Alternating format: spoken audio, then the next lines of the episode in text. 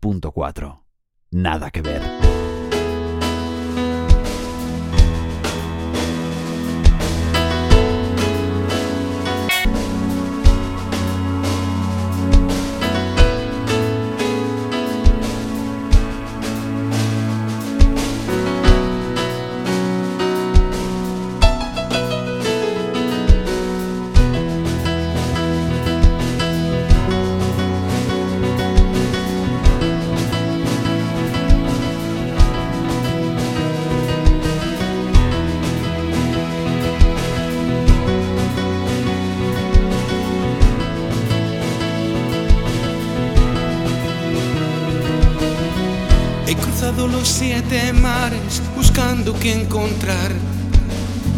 Y no hallado diferencias en lo fundamental.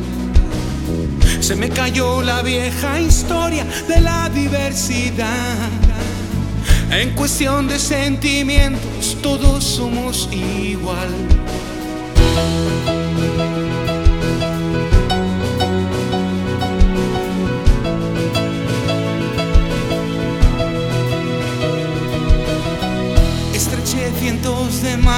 Dispuestas a ayudar.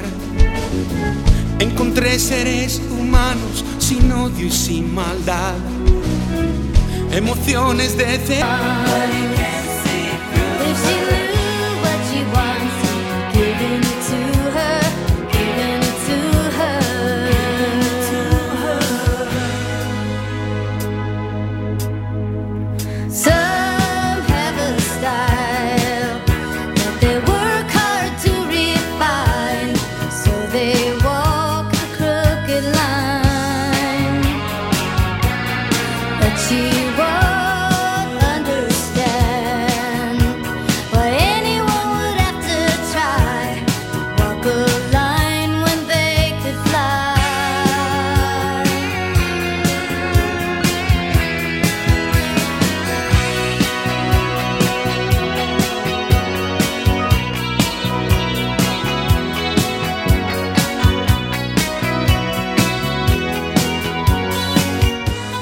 buenas tardes a todos y bienvenidos un miércoles más a Café con Gotas.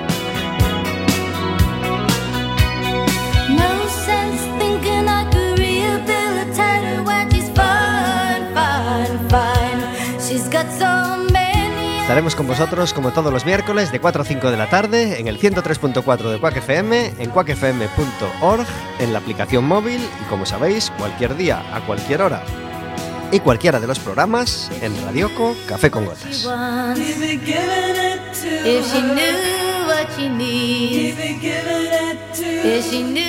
Un programa que puedes hacer más tuyo todavía si te decides a marcar un teléfono el 881-012-232 o el 981-16700 y pidiéndole a la operadora que te pase con la radio.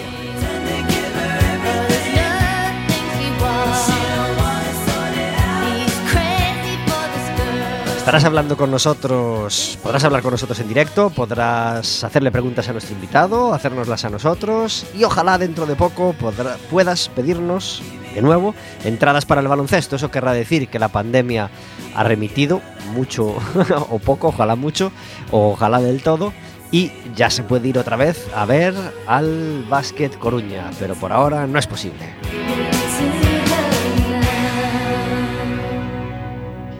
Como todos los miércoles, tenemos una música de fondo a nuestras palabras, aunque hoy creo que le vamos a hacer poco caso porque tenemos mucha música que compartir con nuestro invitado y mucha música de la que queremos disfrutar.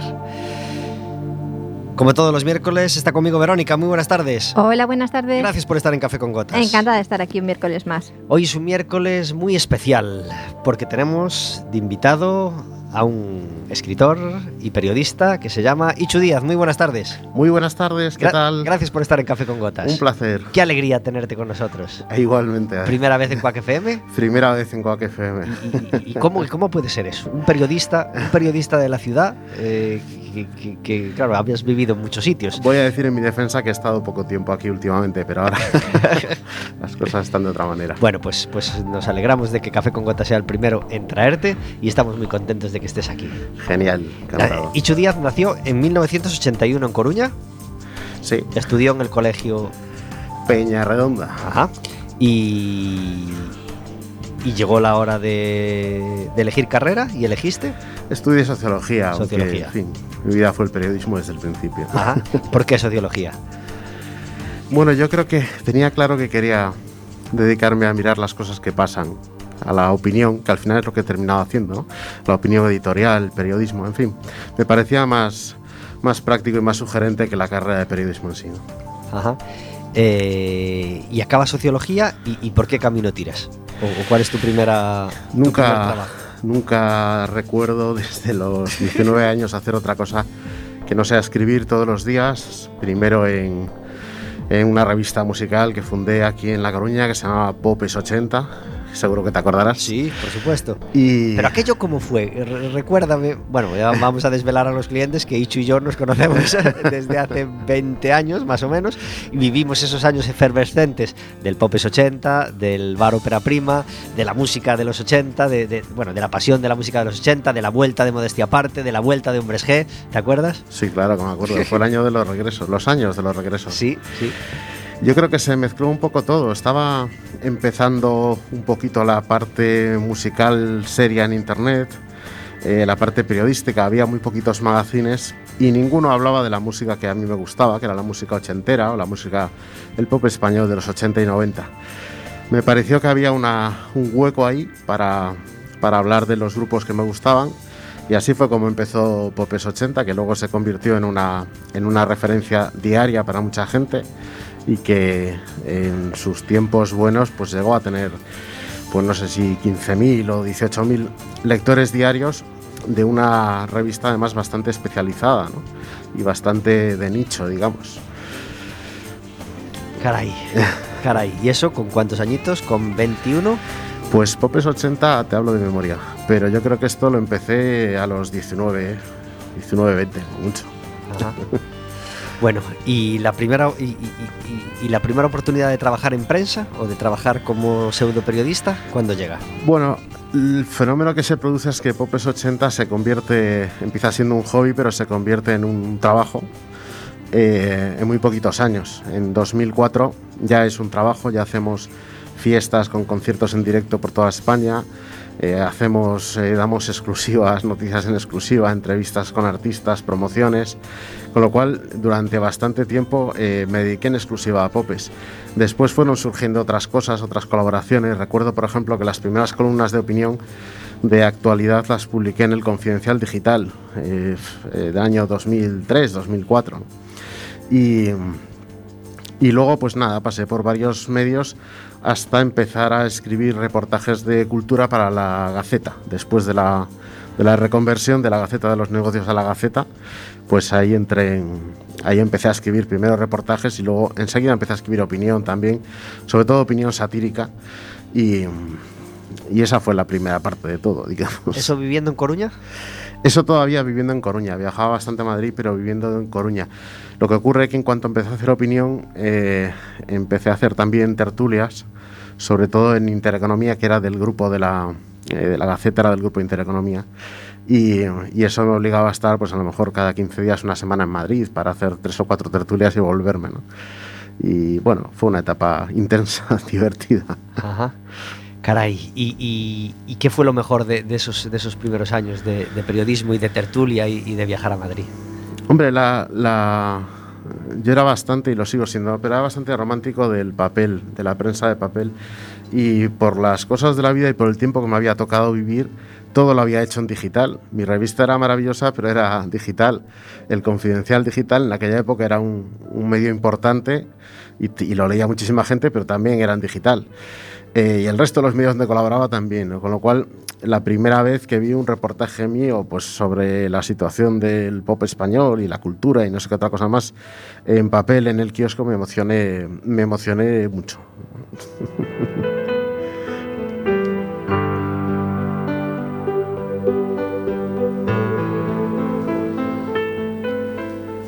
Vamos a decir qué música de fondo tenemos, que, la, la, ningune diciendo que pronto la íbamos a cambiar, pero es una música que da mucho gustito escuchar. Hoy Michael Field con su disco Light and Shade es el que pone fondo hoy a nuestras palabras.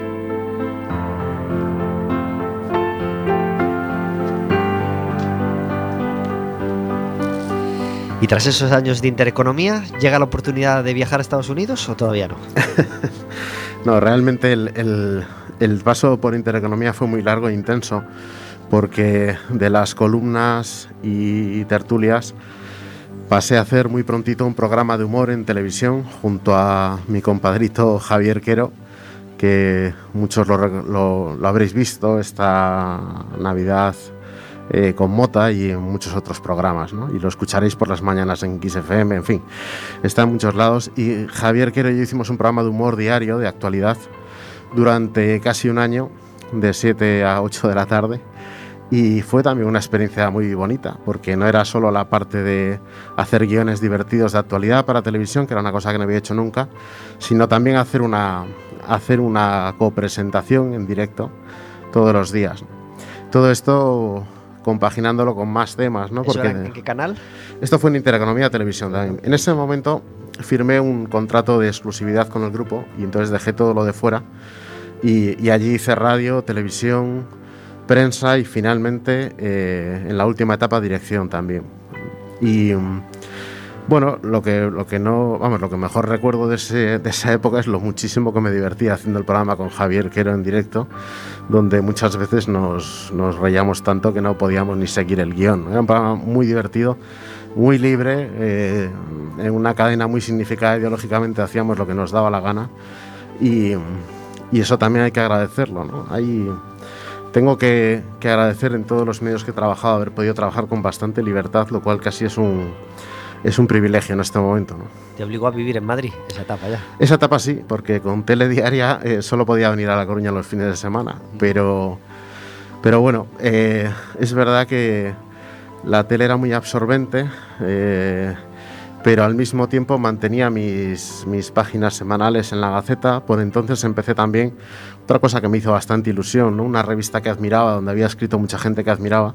Empecé a hacer la página, no recuerdo ahora si la 2, la 3 o la 4 de la revista Época, que fue una revista extraordinaria durante muchos años y donde escribieron grandes satíricos eh, españoles durante bastante tiempo. Y en esa, en esa época empecé yo también en esta revista, en unas columnas que escribía, recuerdo perfectamente, porque la escribía los viernes en el tren de Madrid a La Coruña. Empezaba al salir, la entregaba al llegar y a la vuelta el domingo pues lo mismo, me hacía... Era ya edi- editorialista del grupo, me hacía los editoriales el domingo por la noche. ¿no? La verdad es que he escrito, durante esa temporada escribí muchísimo en el tren, ¿no? que es una experiencia también nueva e interesante.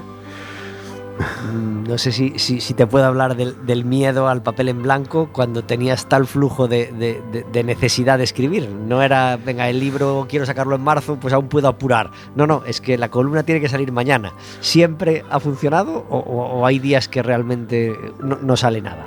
Hay días difíciles, pero también es verdad que es, eh, es oficio y, yo, pues la verdad es que lo cogí rápido.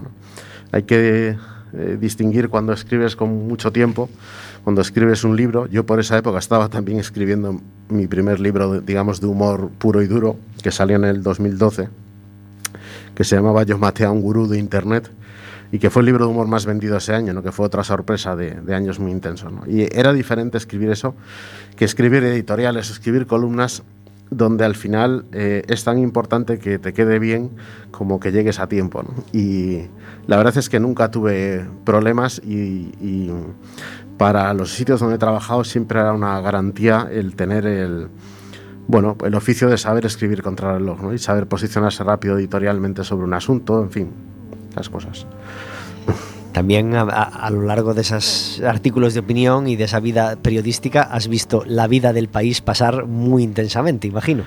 Bastante rápido. Lo que pasa que, sin ánimo de desprestigiar más todavía el oficio de tertuliano, eh, me parece que, que cuando estás en la rueda de escribir opinión, eh, eh, hacer tertulias de radio, de tele, hacer, eh, llega un momento en el que lo ves con la velocidad del tren. Es decir, que puedes contemplar cosas, pero no le prestas atención a nada, ¿no?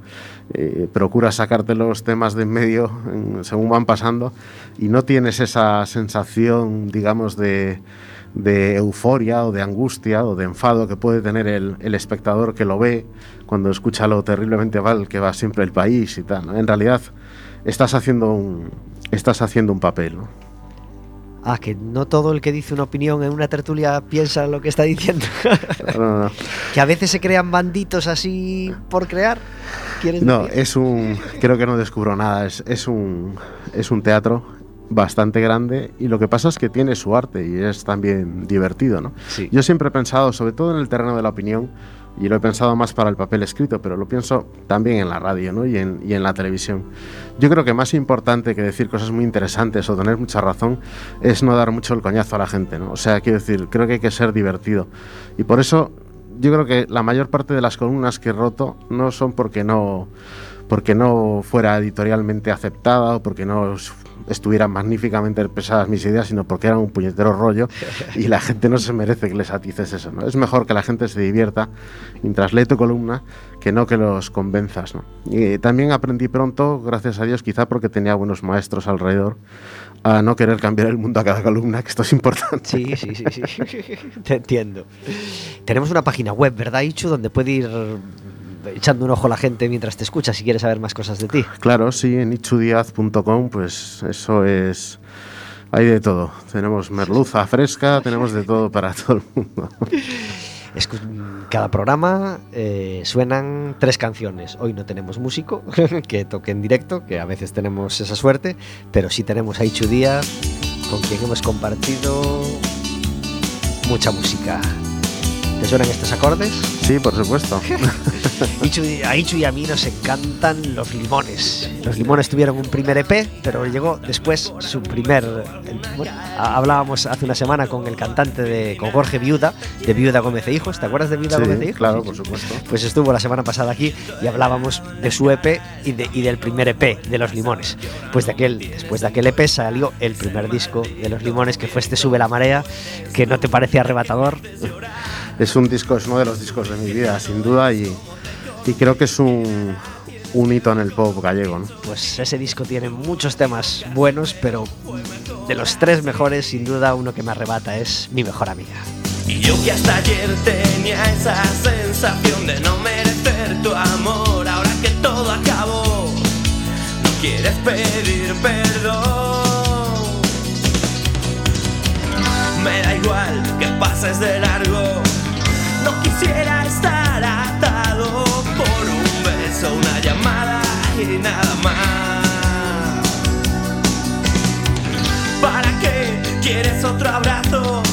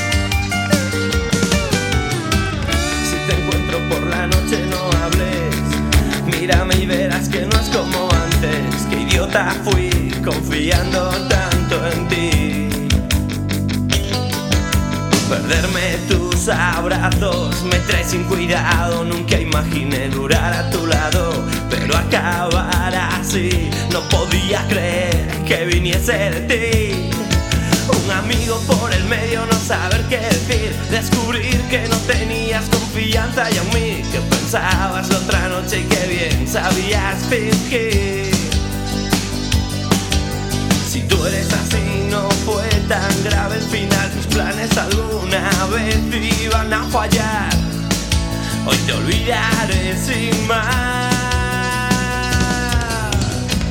Me da igual que pases de largo. No quisiera estar atado por un beso, una llamada y nada más. ¿Para qué quieres otro abrazo?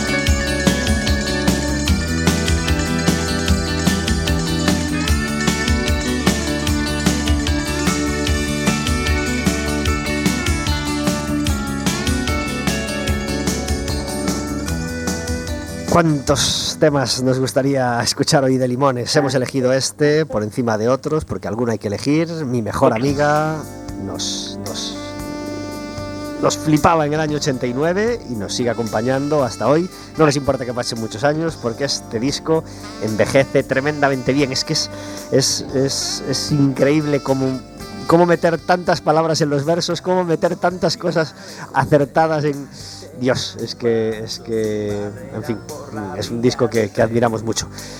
Tenemos al otro lado del teléfono, como todos los miércoles, a David Taboada. Muy buenas tardes. Muy buenas tardes. Gracias por estar en Café con Gotas.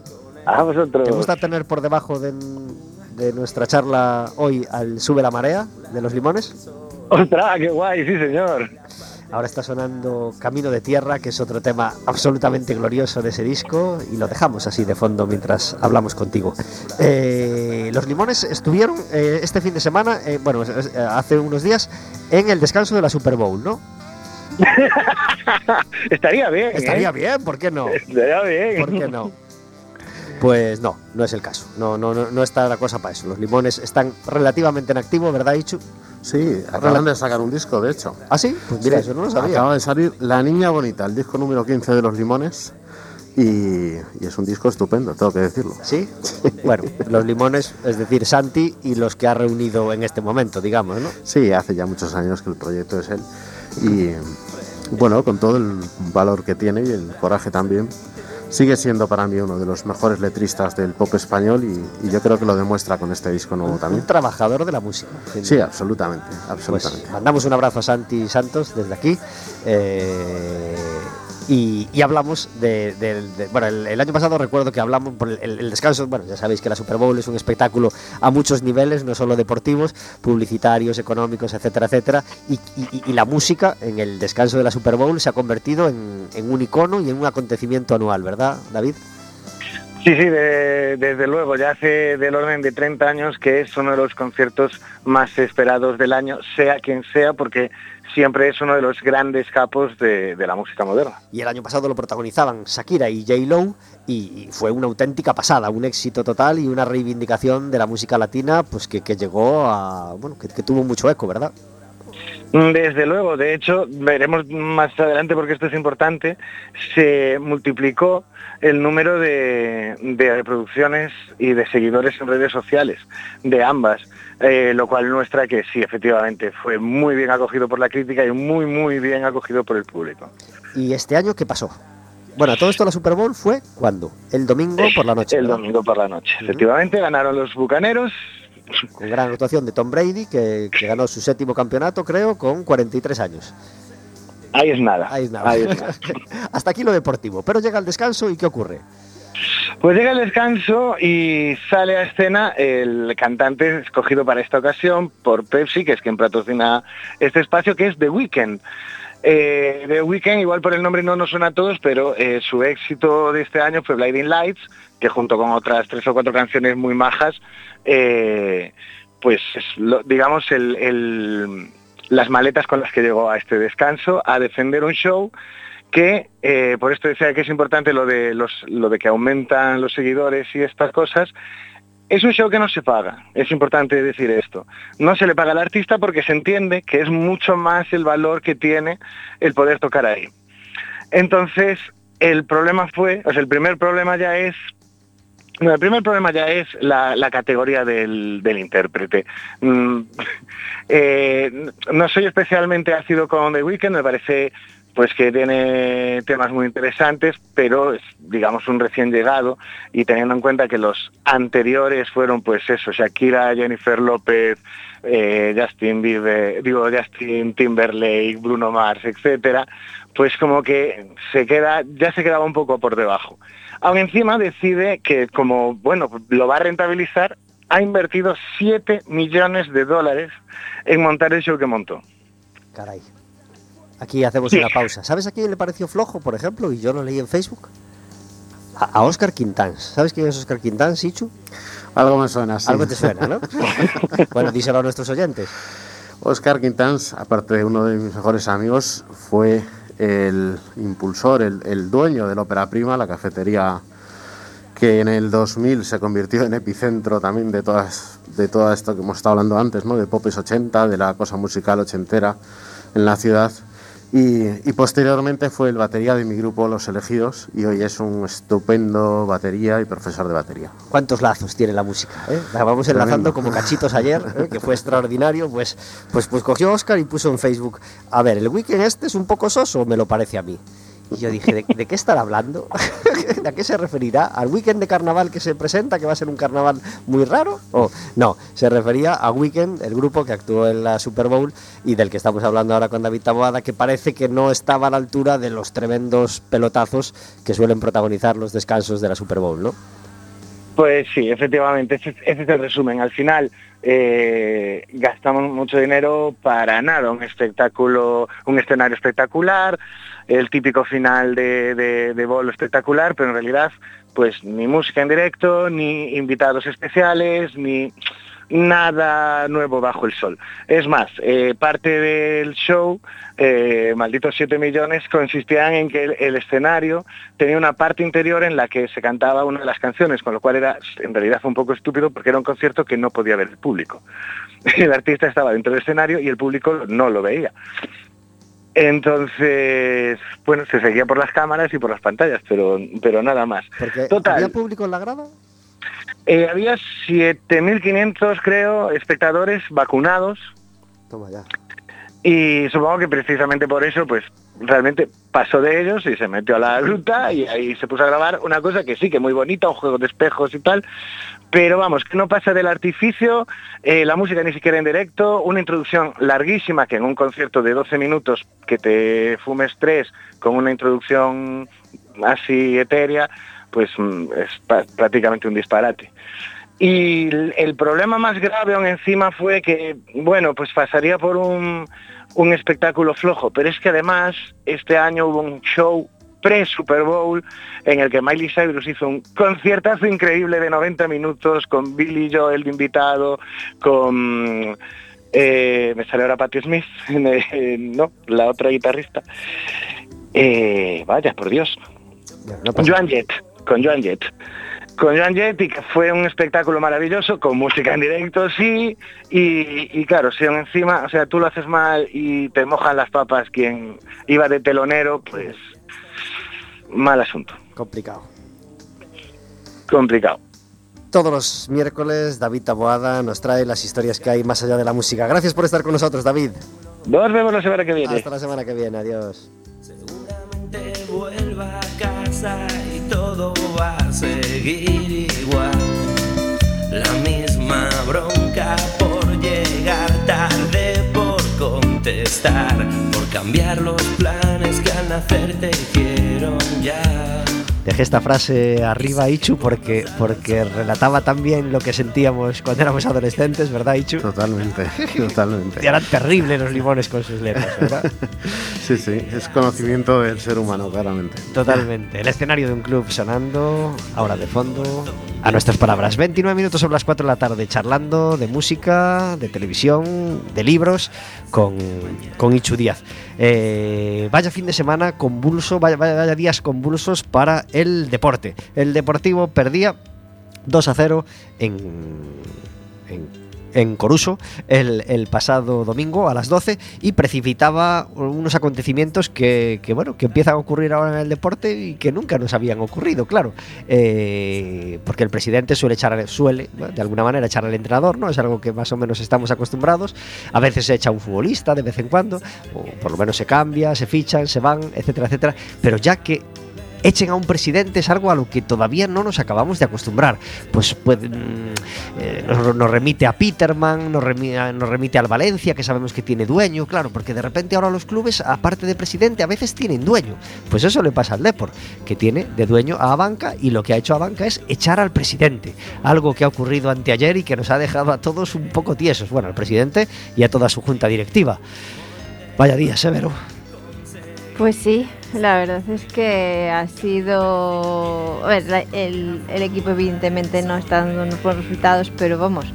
eh, es algo que el Deportivo hasta ahora no, no ha vivido. Y, Sí, sí. y bueno, vamos a pedirle a la nueva directiva, que se supone que es una directiva profesional, que bueno, pues que esperen, vamos a desearle suerte, que tome las mejores decisiones para el deporte, para, para, para intentar mejorar la situación en la que estamos ahora. Exactamente, sin mayores valoraciones, vamos a, a desearle suerte, que su suerte será la nuestra y, y- y le deseamos lo mejor, y, pero no creo que ellos puedan hacer gran cosa porque la pelota entre o deje de entrar, la verdad.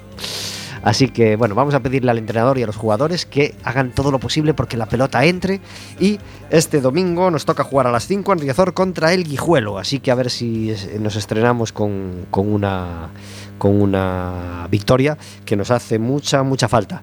Eh, ¿Habrá columna charlando de esto, Ichu? Por estos hecho, días convulsos del He deporte. hecho pocas columnas eh, deportivas, pero, pero reconozco que eh, la situación del deporte me tiene bastante fastidiado. Yo he sido bastante futbolero y siempre bastante cambia chaquetas. Quiero decir, siempre he oscilado entre el Madrid y el Deportivo en función de los intereses eh, directos. Ahora ya no hay esa posibilidad de elegir y lo llevo fatal, lo cual necesito una recuperación urgente del equipo de aquí. Pues sí, nosotros lo, lo necesitamos. El Básquet Coruña sí dio la talla y, eh, bueno, no nos olvidemos de que el Deportivo Banca, es decir, el Deportivo de Chicas, eh, sí le tocó ganar el pasado fin de semana, creo que ganó 3-0, 3-1 y, y le hacían mucha falta las victorias, así que felicidades a las chicas del, del Deportivo. Y eh, el Básquet Coruña ganó el derby contra el Ourense, creo que fue el sábado por la tarde 86-75 y este fin de semana le toca jugar el viernes a las 8 de la tarde en Palencia. A un lado el otro un ayer cualquiera. Y estamos en semana de Copa del Rey. Hoy primer partido de la semifinal Sevilla-Barça y mañana Atleti de Bilbao-Levante. Y tenemos un fin de semana con mucho baloncesto porque se celebra de viernes a domingo la, fin- la, la fi- la- la fase final, bueno, la, Copa del Rey en ese formato de final a 8 en el Wizzing Center de Madrid, sin público creo, sin nada de público, eh, pero eso sí, con mucha emoción. La cima inexpugnable. Tenemos una sección en Café con Gotas que se llama El Café Amargo, donde intentamos encerrar la queja del día para que no nos manche el resto del programa que pretendemos que sea alegre y optimista. ¿Cuál es tu café amargo, Ichu? Pues mira, yo no sé, eh, eh, no sé cómo explicar la amargura tan inmensa que me ha producido esta semana eh, que se averiara el ascensor tres veces. ¿vale? Es decir, he tenido un día de ascensor, dos días de escaleras, más o menos, ha sido el. Y vivo en un séptimo, con lo cual eh, me quiero morir cada vez que ocurre esto. No es amargo, es amarguísimo. y es la cima de mi melancolía en este momento. Pero, pero ¿y esa grasa abdominal? ¿No, no lo agradece? No lo agradece nada. Ese poquito de deporte extra. verdaderamente horrible, sobre todo cuando llegas abajo y te has dado cuenta de que te has dejado el móvil o una cosa y tienes que volver a subir, cosa que me pasó ayer. Caray. Y en fin, repasé todos los antepasados y familiares de los fabricantes de ascensores, no sé hasta qué época, ¿no? Claro, pero tú tienes hijos. Sí, sí, y sí. si no te olvidas tú algo, ya se lo olvida alguno de tus tres Eso- hijos, eso ¿no? también puede Claro, ocurrir, eso también puede ocurrir. Porque si a ti que- te joroba subir siete pisos, imagínate volver a subirlos con los tres niños Es tirando. horrible. Es que me estoy imaginando la escena y caray.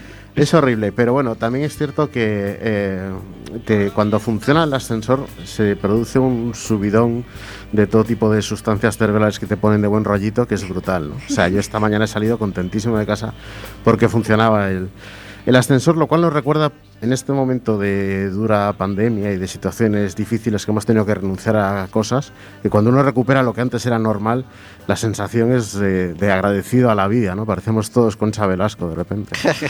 Bueno, es que obviamente una de las cosas positivas de, estos días difíciles que vivimos es, espero que lo haga más gente que, yo, apreciar lo que tenemos y valorar más todavía lo que tenemos. Y, y saber que una llamada lo puede cambiar todo y que mientras no tengamos esa llamada y podamos comer con nuestra familia y podamos salir afuera a jugar un poco, etcétera, etcétera, eh, ¿cuánto vale valorar eso, verdad? Hay que ser... eh, vamos, es que he dedicado el, eh, mi último libro, que ha salido hace unos meses, que se llama Todo iba bien y que coge un poquito el final de la pandemia y, en fin, habla un poco de la tristeza, de la felicidad.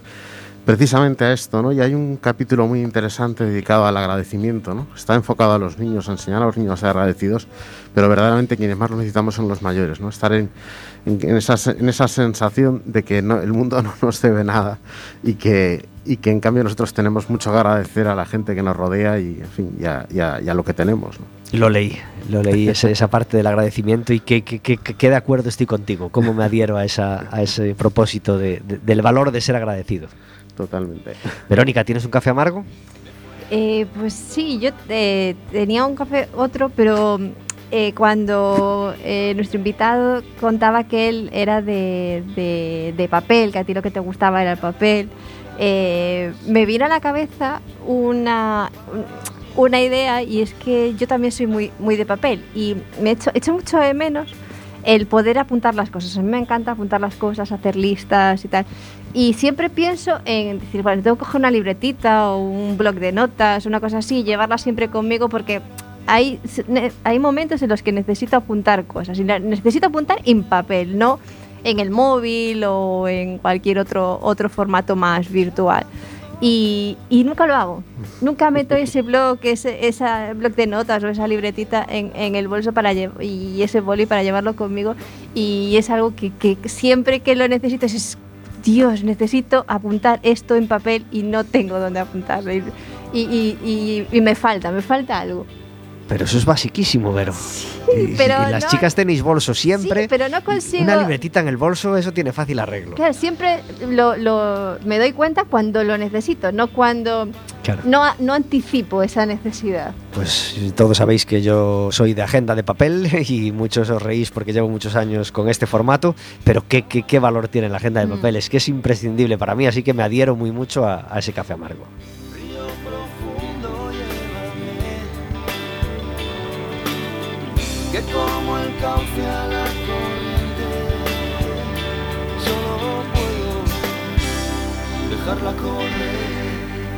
Qué excusa poner esta canción, Eichu. Maravilloso. Qué maravilla. Dios mío. eh, sigue. Es que no ha envejecido nada su música, ¿no? Es tremendo este disco. Nueve canciones solo, pero, pero ¿para qué quieres más cuando Pero haces un disco tan cortito con tanta calidad, verdad? Sí, de, de los mejores de su carrera, sin duda. En el corte inglés del final de Juan Flores. ¿Te acuerdas cuando ese corte inglés Sí. estaba dedicado a música? Es verdad, es verdad. Pues Era- ahí lo compré yo. Era extraordinario. Fiesta de la vejez. discos ahí, sí. Con Ichu Díaz y Pablo Rubén Fernández.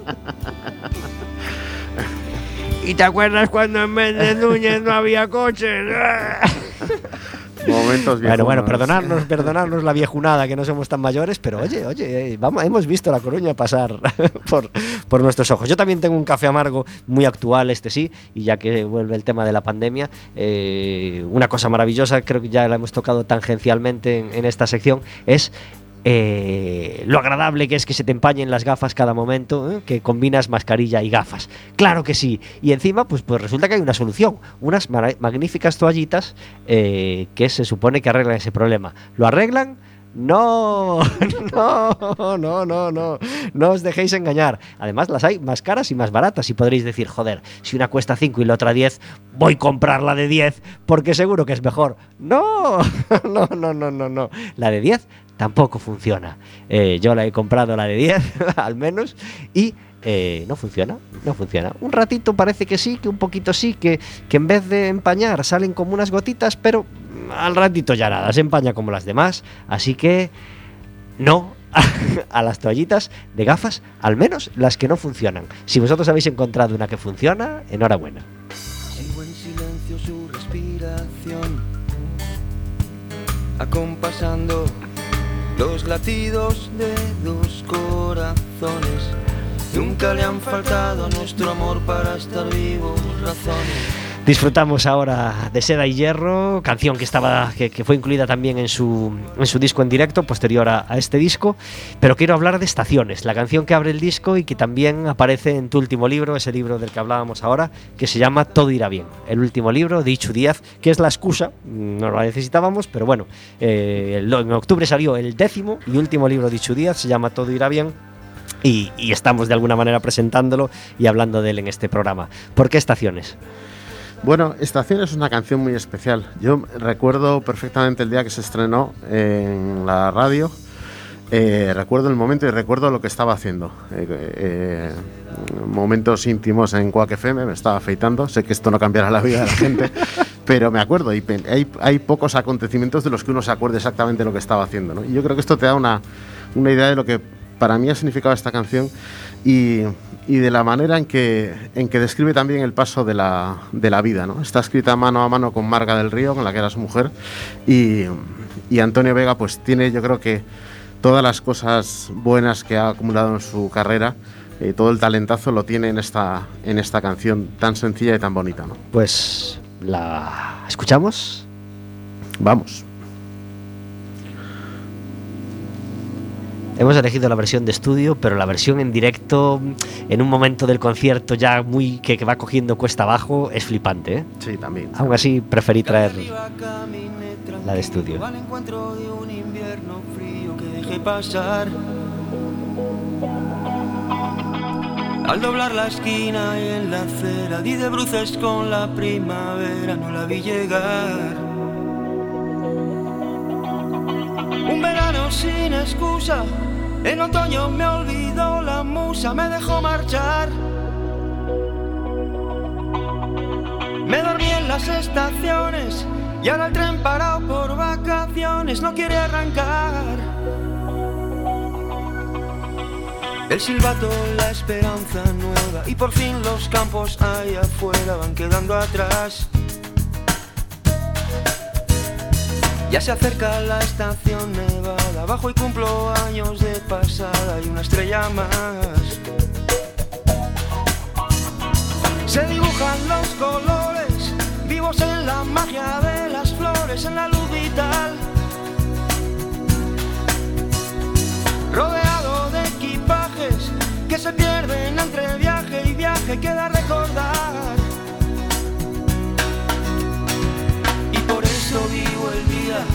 Día simple, día claro. Vivo al menos sin temores, sin el miedo de gozar. Cada pueblo, cada puente, cada cruce me ha enseñado que con hoy es suficiente. Calle arriba caminé tranquilo al encuentro de un soñado estío tuvo que pasar. Al doblar la esquina en la primera, el otoño me enseñó quién era, me invitó a pensar. Se dibujan los colores, vivos en la magia de las flores, en la luz vital. Rodeado de equipajes que se pierden entre viaje y viaje, queda recordar. Y por eso vivo el día, día simple, día claro. Vivo al menos sin temores, sin el miedo de gozar. Cada pueblo, cada puente, cada cruce me ha enseñado que con hoy es suficiente y mañana es demasiado. Y por eso vivo el día. Nos cuesta un montón bajar el volumen estaciones. Un temazo de Antonio Vega que servía para abrir allá por el año 2001 su disco De un lugar perdido. Todos los miércoles eh, entra una llamada en la que solemos hablar de un libro que se presenta, de un concierto que va a ocurrir, de una obra de teatro y cada vez vamos innovando más en esta sección porque, porque claro, en una época en la que casi no se hacen conciertos, casi no se hace teatro por las circunstancias que todos conocéis, pues, pues cada vez estamos hablando de, cosas más diferentes, digamos. Y hoy eh, a- nos estrenamos con algo que, que creo que nunca habíamos publicitado, que es una cata online eh, que, que nos van a ofrecer desde el Consejo Regulador de, de los Vinos de la Ribeira Sacra. Y para ello tenemos al otro lado del teléfono a Mercedes González, que es la sumiller de esta cata. Muy buenas tardes.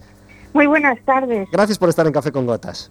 un placer. Eh, qué, qué- qué- qué suerte para nosotros y qué orgullo eh, eh, promocionar de alguna manera la Ribeira Sacra, los vinos de la Ribeira Sacra y una cata online que es algo que, que nos resulta, pues bueno, no voy a decir inverosímil, pero bueno, de esas cosas que vamos aprendiendo a, a- a conocer pues por las circunstancias que, que- que todos conocemos. ¿Cómo va a ser esta cata online?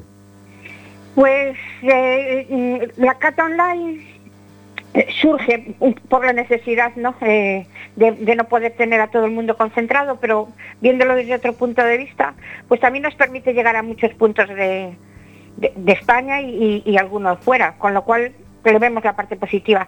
¿Cómo va a ser? Bueno, en este caso, yo estaré, yo estoy en la sede del Consejo Regulador con, con los 12 vinos que se catan mañana y lo que invitamos a la gente es que se haga con, con uno, dos o, con todos los vinos que quiera de esa lista que vamos proporcionando y que cómodamente desde casa pues nos acompañe, ¿no?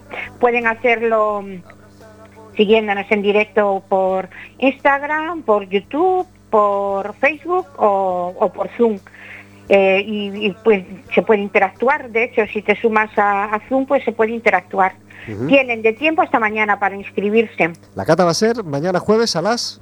a las 7 de la tarde. Y es en Ribeira Sacra, bueno, Eh. en las diversas redes sociales de Ribeira Sacra, ¿no? Correcto. Pueden entrar en Ribeira Sacra de O de cualquier red social y ahí encuentran toda la información, los vinos y si no encuentran los vinos que tenemos propuestos para mañana, porque esto hemos hecho un ciclo eh, y vamos por los cuarenta y tantos ya, eh, pues yo con que se cojan un vino de Ribeira Sacra ya que se sienten a disfrutar con nosotros ya es importante, ¿no? O sea, hay una lista de 10 vinos y eh, quien quiera la puede tener en casa, puede tener las 10 botellas e ir probándolos igual que tú los vas probando y vas hablando de ellos, imagino. Claro, y si Qué no, con abrirse la botella que tú tengas. A ver, sí que es cierto que ahora resulta un pelín más fácil. em, a lo mejor hoy es hoy no da tiempo para que lleguen los vinos mañana pidiendo a bodega, ¿no? Eh, porque si quieren intentarlo, también lo que pueden hacer es entrar en, en, la, web del Consejo Regulador y ahí pone a tu cesta y ahí están todos los vinos que se pueden comprar. Si mañana a lo mejor no los tienen, lo que sí pueden es hacerse con algunos de los vinos y recuperar las catas porque quedan colgadas en, en las páginas del Consejo Regulador y volver a retomar esa cata y seguirla.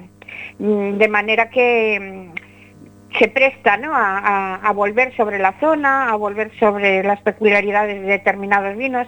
Y ahora también con, con lo del COVID, algunas empresas de alimentación hicieron también un pequeño esfuerzo y, y- algunos vinos que normalmente no llegan a alimentación ahora se pueden encontrar. ¿no? Entonces, el otro día nos acompañaba el de Pequeñas Deos desde Madrid y, y tenía, y tenía solagados no son vinos a veces fáciles de encontrar, ¿no? Porque son elaboraciones muy particulares, pequeñas producciones, pero bueno, si hay interés, incluso en alimentación pueden encontrar alguno de los Ribeira Sacras que proponemos. Nos despedimos con una pregunta difícil. Nos encanta la Ribeira Sacra y hablábamos tú y yo ahora de, lo inabarcable que, que se nos antoja conocerla toda. Dinos dos lugares que para ti sean imprescindibles de la Ribeira Sacra. Que todos deberíamos conocer o, o- o cuando viajemos a Orense o, o al sur de Lugo, intentar conocer.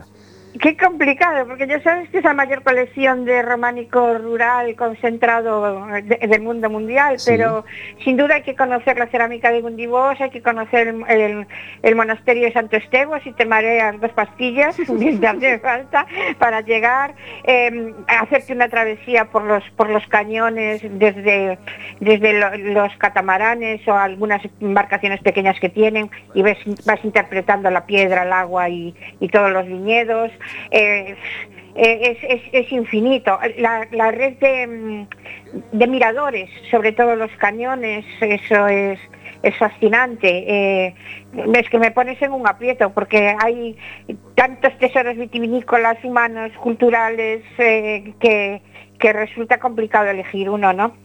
Pues eso es lo, eso era nuestro propósito, eh, que se te llenara la boca y se te colapsara la cabeza de decir solo dos, solo dos, como solo dos, de un lugar tan, tan hermoso como la Ribeira Sacra. Nos Y es que encanta. además da igual que te guste el vino o que no te guste. Por supuesto. Eh, una es el paisaje, es el paisaje, uno de los paisajes vitivinícolas más importantes del mundo, fuera pasiones, y después es seducción, pero también es silencio, puedes hacer deportes de riesgo, puedes tomártelo en plan más tranquilo, eh, es que puedes hacer un- una combinación fascinante. Pues mañana tendremos esa cata comentada y felicidades, felicidades al Consejo Regulador por, por organizar estas iniciativas y por, y por el trabajo que estáis haciendo. Muchas gracias por estar con nosotros, Mercedes. Muchas gracias a vosotros. Ah, un, Un abrazo muy fuerte, adiós.